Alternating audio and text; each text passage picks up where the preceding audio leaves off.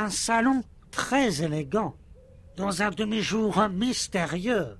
Ça et là, de mourantes étoffes retombent et d'étranges hélices dressent leurs calices d'or sur des fonds rouges de chapelle. Bironnet, l'illustre psychologue, joué par Arthur, que je remercie au passage, est assis, presque couché, en une pose alanguie, devant une table de lac, sur un divan où quelques feuillets d'un manuscrit sont éparpillés. La baronne Open, jouée par Erika, que je remercie aussi au passage, est assise de l'autre côté de la table avec un ordinateur portable à côté d'elle où Madame Boniska, jouée par Newmeg, est en visioconférence expliquant ainsi sa qualité sonore. En fait, ce n'est pas dans le texte original, mais j'aime bien le jeu d'acteur du Newmeg malgré sa qualité sonore du coup, j'ai inventé cette excuse scénaristique pour pouvoir quand même l'intégrer dans cette adaptation. Bla bla bla bla. Bon, c'est bon, tu raconteras ta vie dans le générique. Bref, reprenons.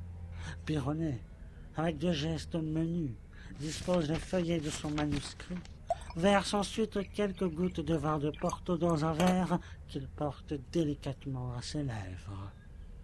Oh, Bironnet, nous languissons. Nous languissons tellement, Byronette. Aïe, Bacon. C'est une histoire d'amour, n'est-ce pas? Que voulez-vous que ce soit d'autre? Et d'amour mondain? Mais quelle question? Y en a-t-il donc un autre? Et comment concevoir cette idée tellement amère qu'il peut exister quelque part d'autres âmes que les vôtres? Et comment concevoir aussi cette catastrophe qu'il pourrait se faire que je ne fusse plus votre psychologue? Me voyez-vous décrire les frolies Comment appelez-vous cela en français? Les frolies? Ah, les freudaines d'une pauvresse. Ah, Bironnet, ne dites pas de vilaines choses Et tellement inconvenante. Byronette, nous languissons. Aïe, Bacon. Tandis que les nobles convives commençaient à savourer discrètement le potage crème de laitue, la marquise regardait la table, éblouissante et parée d'argenterie, auguste et de bibelots très chers, elle la regardait comme seules les femmes du monde regardent. Les femmes du monde ont cela de caractéristique qu'à vrai dire, elles ne regardent pas, et qu'elles voient tout. Leur regard, c'est quelque chose d'inexprimable, et qui n'appartient qu'à elles. Ce n'est pas un regard, c'est plus qu'un regard, une mystérieuse parure morale, une sorte de diamant mentalisé, un égrènement fluide, aérien de perles, qui serait en quelque sorte des perles intellectuelles tellement exquis. comme il nous connaît. Byronette, comme vous nous connaissez. C'est inconcevable et si subtil et tellement vrai. Je suis psychologue, voilà tout. Je fais de la chimie, de la chimie féminine. Qui seraient des perles intellectuelles? Les bourgeoises et les femmes du peuple regardent, elles ont des yeux comme elles ont des pieds, des mains, des narines, des oreilles, c'est-à-dire des organes grossiers, des sens vulgaires par où elles sentent des choses naturelles, qui ne sont pas de Londres et qui coûtent bon marché.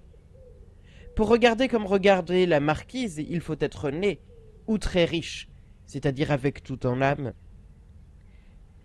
Les psychologues seuls qui dînent en ville, vont au club et dissèquent les âmes confortables, savent la loi de ces différences essentielles qui séparent absolument les femmes qui sont vraiment des femmes de celles qui ne le sont pas, et qui, par conséquent, n'intéressent point l'analyste. Oh, quelle force d'observation! Quelle profondeur! Et tellement juste! Et puis, comme ce qui dissèque est nouveau et délicieux, et si philosophique d'une philosophie tellement, tellement élégante. Tellement correcte. C'est de la physiologie, voilà tout. La marquise regardait la table chargée de luxe magnifique et d'impressionnante mondanité. Remarquez ce rythme, je vous prie. La marquise regardait la table. Cela n'indique-t-il pas l'obsession d'une pensée chez la marquise et d'un état d'âme particulier chez la table? Une correspondance morale de la table, qui est regardée à la marquise qui regarde la table? Toute la vie mondaine n'est-elle pas psychologiquement résumée dans cette corrélation intime d'une table et d'une marquise? Oh. Et combien dramatique Et combien moderne C'est devant C'est. C'est... De la psychologie, voilà tout. La marquise regardait la table, chargée de luxe magnifique et d'impressionnante mondanité. Elle le regardait, non point seulement pour le plaisir noble et consolateur de contempler un spectacle de richesse qui impose toujours du respect aux âmes fières. Elle la regardait aussi parce que secrètement, elle espérait relever dans son ordonnance quelques imperceptibles fautes de goût. De ces fautes qui sont des crimes, dont elle eût pu faire une arme contre la duchesse, pour lui arracher l'amour du comte Jean. Elle connaissait l'irréprochable et si délicate correction du comte.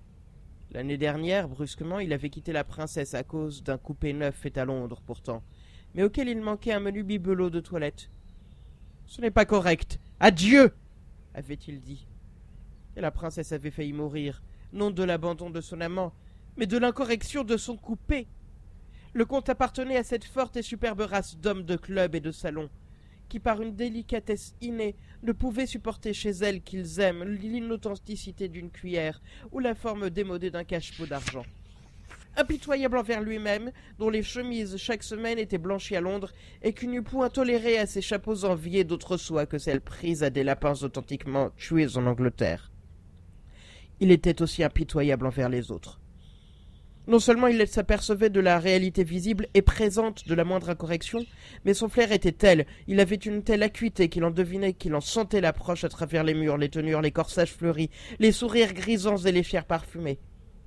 Et puis ses chaussures, dont il possédait une admirable bibliothèque, étaient toujours si impeccables, et ses cravates qui n'eussent point tenu dans les vitrines de la collection Sauvageau, d'un choix si souverain, d'une pensée si supérieure.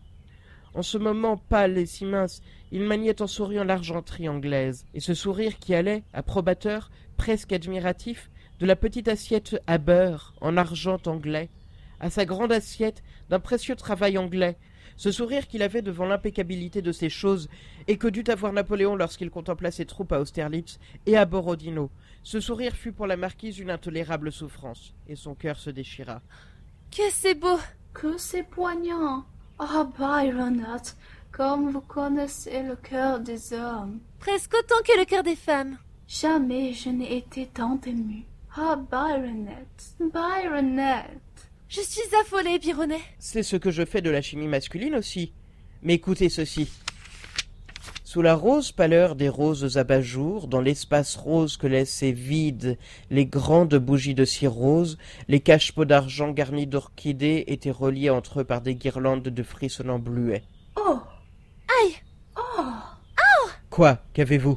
Oh, Mais qu'y a-t-il? Mais qu'y a-t-il? Oh, les bleuets. Byronette, Eh bien, Pourquoi des bluets, Bironnet Pourquoi? Comment? Pourquoi? Mais les bleuets n'existent pas, Byronette. Les bluets n'existent pas? Ce n'est pas une fleur correcte. Ce n'est pas une fleur du monde, Bironnet. Pas une fleur du monde? Les bleuets deviennent noirs à la lumière, Byronette. Les bluets deviennent noirs? Quelle catastrophe Avoir tant de talent et mettre bleuet. Oh, quel dommage. Que je souffre de ces bluets Des bluets Eh bien Quoi? Des bluets? Mais il n'y a pas de faute plus grande contre l'élégance. Et votre marquise n'est pas une vraie grande dame. Elle a des goûts grossiers. Ce n'est pas admissible. Pas une vraie grande dame, ma marquise? Vous m'offensez en la supposant telle.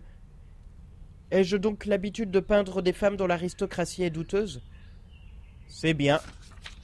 Vous ne connaîtrez pas la suite de mon roman. Sachez seulement qu'il y avait de l'amontillado au premier service. Ce n'est peut-être pas élégant, l'amontillado. Au premier service, Baronette, que vous êtes cruel. Mon petit Bironnet, enlevez ces bluets, je vous en prie. Que dirait le monde? Et moi, je souffre tant de la vulgarité de ces bluets. Mettez violettes russes, mais pas bluets. Pas bluets C'est bien. Je vais à Londres pour savoir exactement ce qu'il faut mettre quand on est vraiment élégant. Adieu Bironnet Je vais à Londres.